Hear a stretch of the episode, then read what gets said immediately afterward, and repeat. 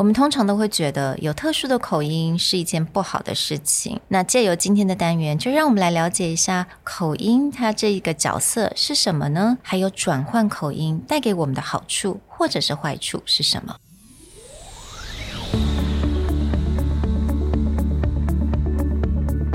？Hello，欢迎来到 Executive Plus 主管与沟通力的 Podcast。I'm Sherry, an educator, certified coach, and style enthusiast. 我相信专业有效的沟通是语言跟逻辑的完美结合。And I'm Nick, a startup consultant, corporate trainer, and late night gaming junkie. I believe great communication requires the right mindset and solid frameworks. 我们希望带给大家职场英语的技能、跨文化沟通技巧与其他能帮助您成为出色领导者的工具。Join us each week as we share our experience, research, and methodologies to take your communication and language skills from good to great.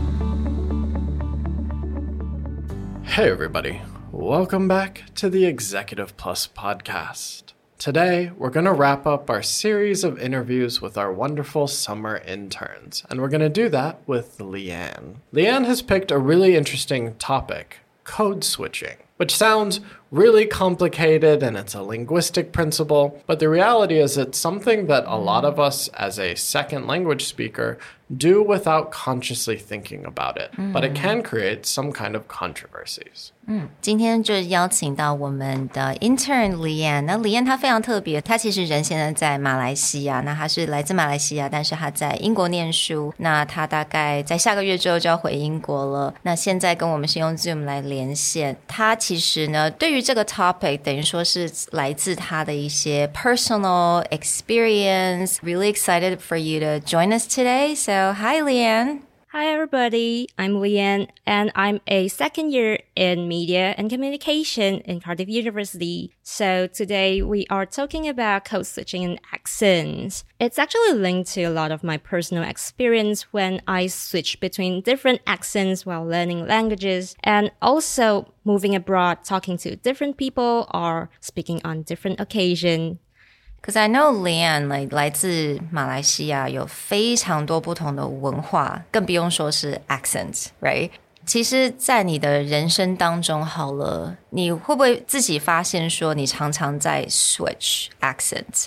其实我现在就正在 switch accent，我已经是非常自然的就一直在转换我的 accents，嗯嗯，包括是在中文或者是英文都会有这样子的。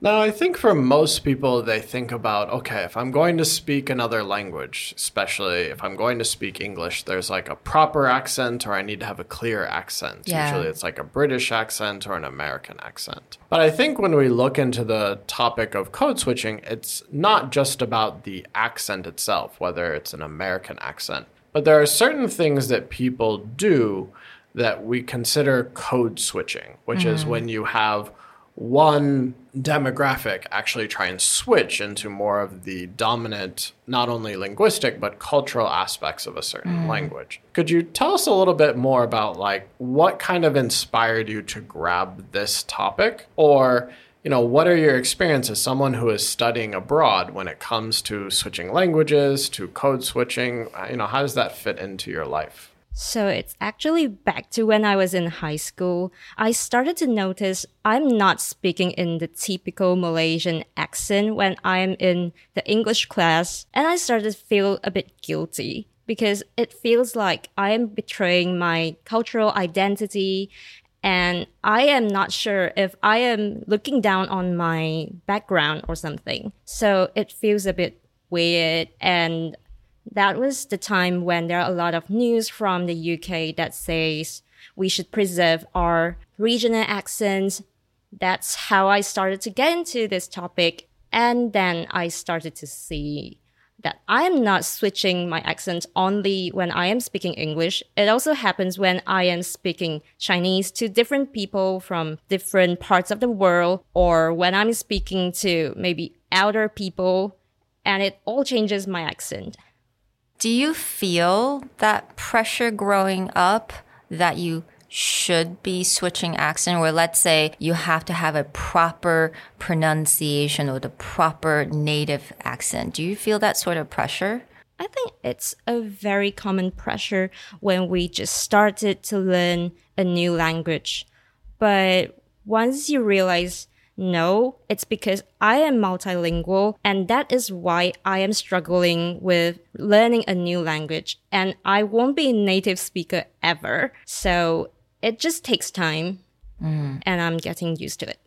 I mean, Nick, I have to ask you, how do you feel about this? Like you're on the other side，你来，你从美国来台湾，那学中文的这个部分，其实我就发现很多来自国外的人来台湾学中文。 嗯，他们可能所认知的就是什么叫做正统中文的 accent，跟什么叫做台湾比较 localized accent。Like which one did you consciously picked, or is there anything that taught you or forced you to adopt along the way? I would say my case is a little bit special. It's not just about learning Mandarin or learning Chinese here in Taiwan, but also where you learn it and who Yeah. you learn it from makes a big difference. Hmm. So, for anyone who's been a long time listener of the podcast, they probably heard this story. Hmm. When I first came to Taiwan, I lived in Jiayi, like southern part of Taiwan, a little bit more local, and a large population in Jiayi speaks Taiwanese. So the Chinese that I am exposed to has a slightly Taiwanese language accent to it. And mm. specifically, most of the Taiwanese I spent my time with in the early days of living in Taiwan were nurses, nurses who were studying to go to the US. And so my personality mm. comes across very differently in Chinese than in English. In English, you can ask Sherry or other colleagues, I'm a little bit more authoritative and direct. But in Chinese, because a lot of the accent or the eccentricities come across hmm. is a little bit girly and a little bit local. So my Chinese doesn't sound as authoritative. My hmm. Chinese is a lot more gentle hmm. and it's, I guess, more polite than I would be. And so that I wouldn't call it a conscious change, mm. but you know, a few things that definitely get picked up is some of the mannerisms. Mm. You know, adding ah to a lot of things like do I? Ah? You go a lot of heh, uh.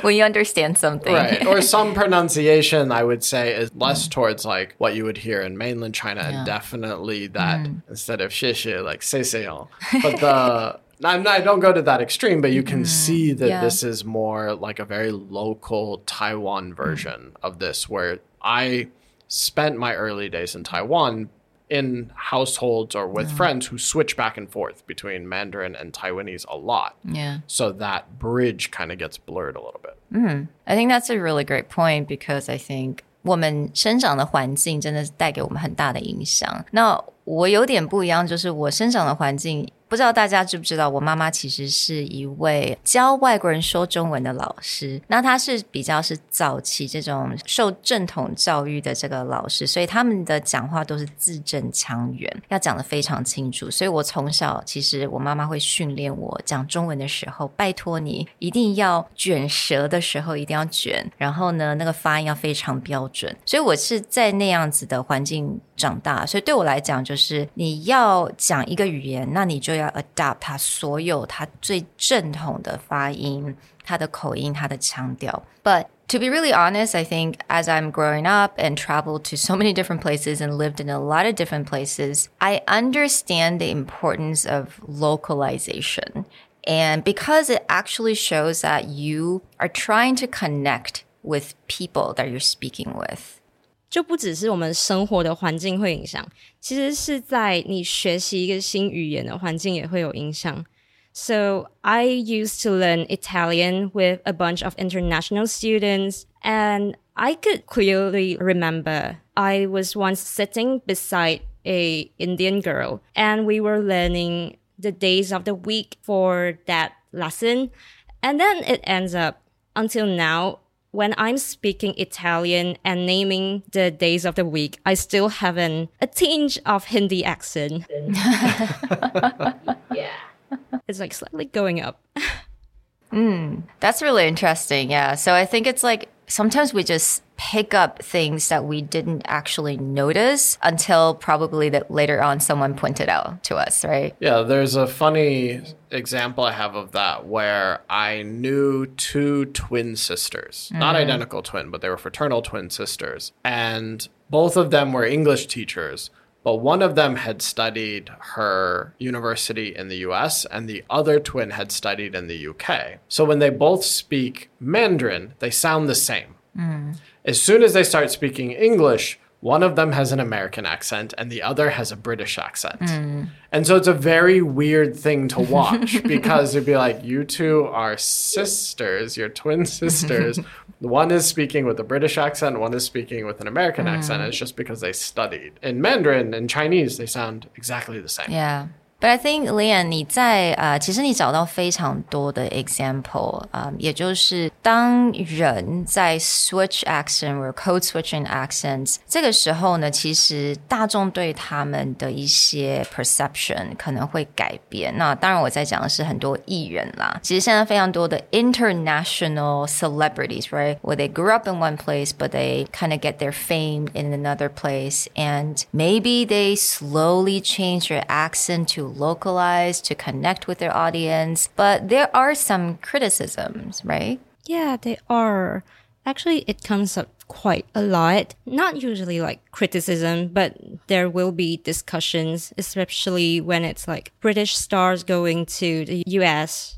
Mm. It's funny sometimes that there are certain stars, whether it's movie or TV stars, that we associate as being an American movie or TV star, but they're British. So one that kind of threw me off, and I continually forget this, is Gillian Anderson, mm. who's most X-File. famous for the X Files. she had another Netflix hit show that she mm. was on, but a lot of her career she operates in American English. Mm. But now she's playing Margaret Thatcher Yes. and taking a lot more roles in British TV shows. And you're like, that's weird. Why would they find an American to be Margaret Thatcher? Oh, no, no, she's not American.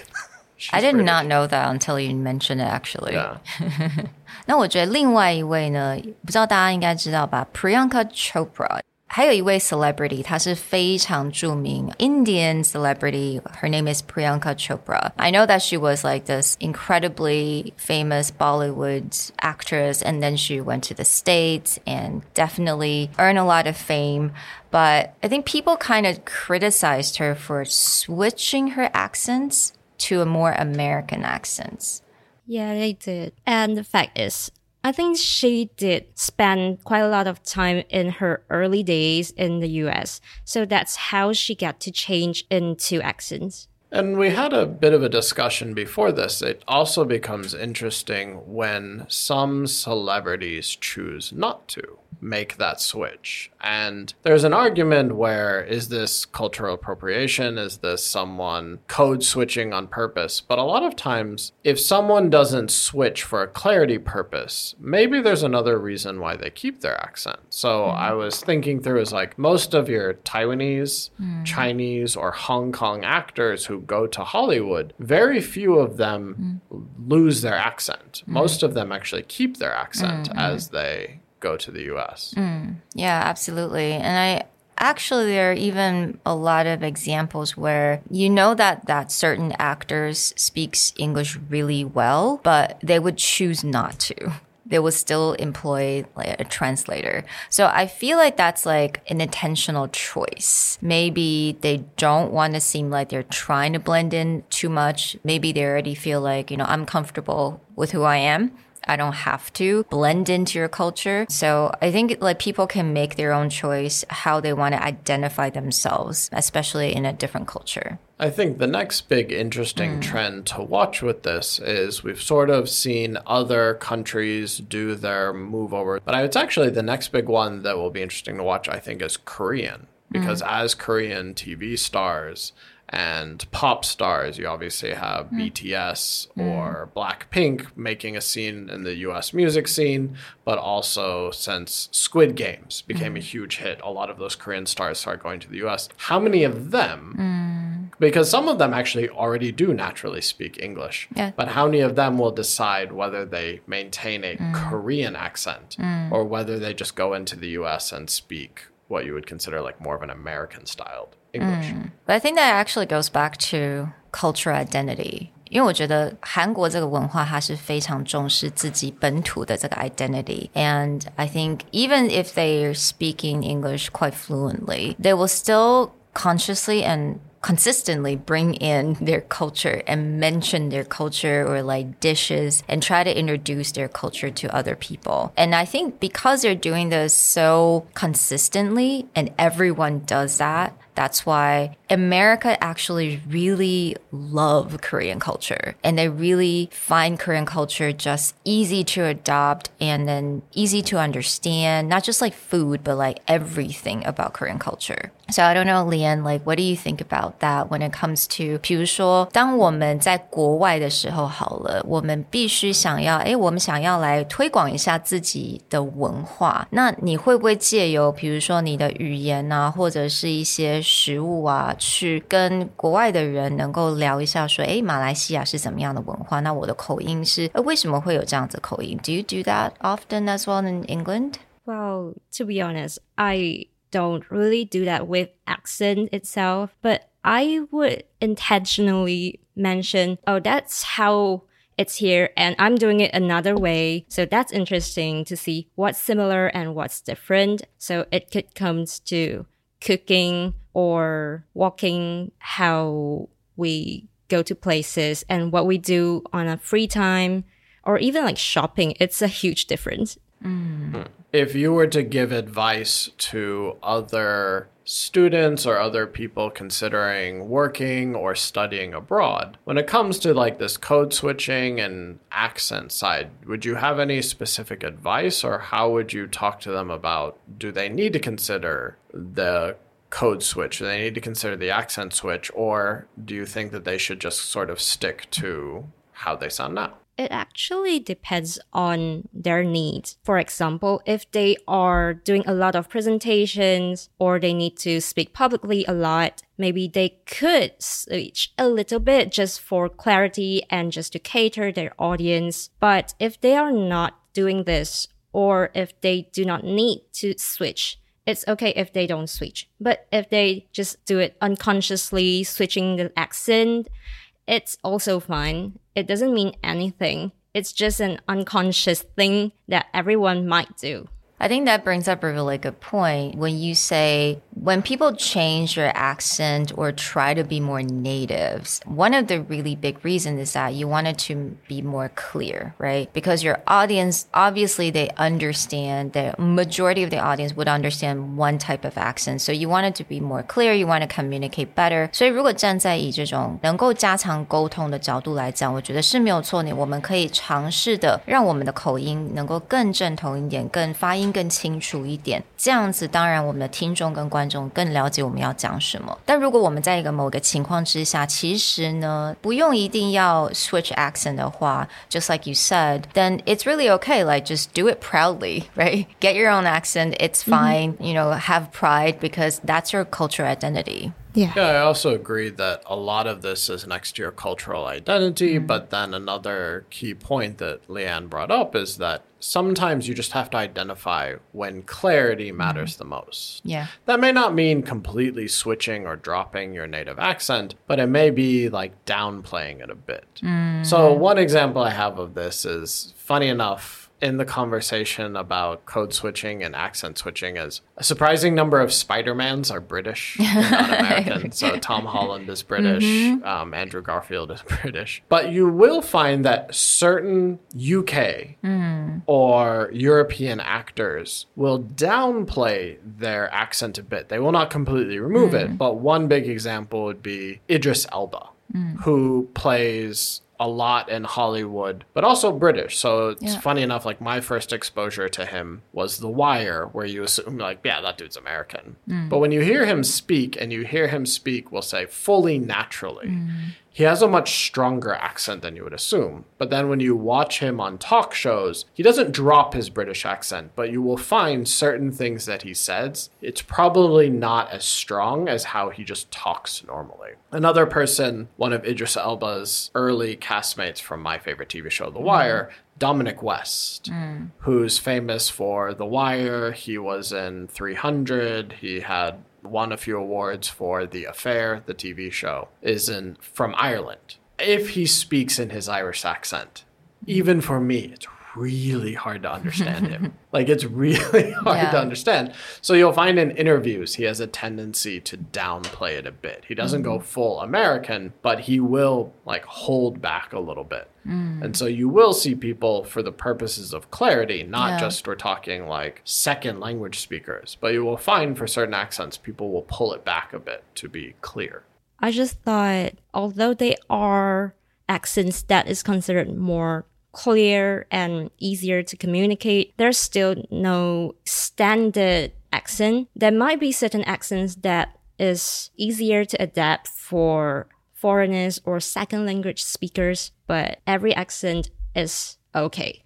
So thank you so much for bringing this topic to us. 我觉得这个主题真的还蛮重要的，大家应该有的时候可以去思考一下，说，诶，我的口音是真的必须要来改变吗？还是说我为什么要来学习一个不同的口音？So I really hope you guys like this episode. Big thanks to Leanne. For those of you who want to find out more about her experiences as an international student, but also as someone bouncing between a few cultures, Leanne, you have your own podcast as well. You want to tell people a little bit about it? Yeah, I do. I have a podcast named 牧羊人的碎碎念, and it's about students' well-being and also my life as an international student. For any of you those interested on how that works, or you have your own family or children who are looking to see what the world abroad looks like, this is a great person to get some experience from. Thank you so much for joining us. Thanks for having me. And we hope that you guys join us next time. Bye. Bye.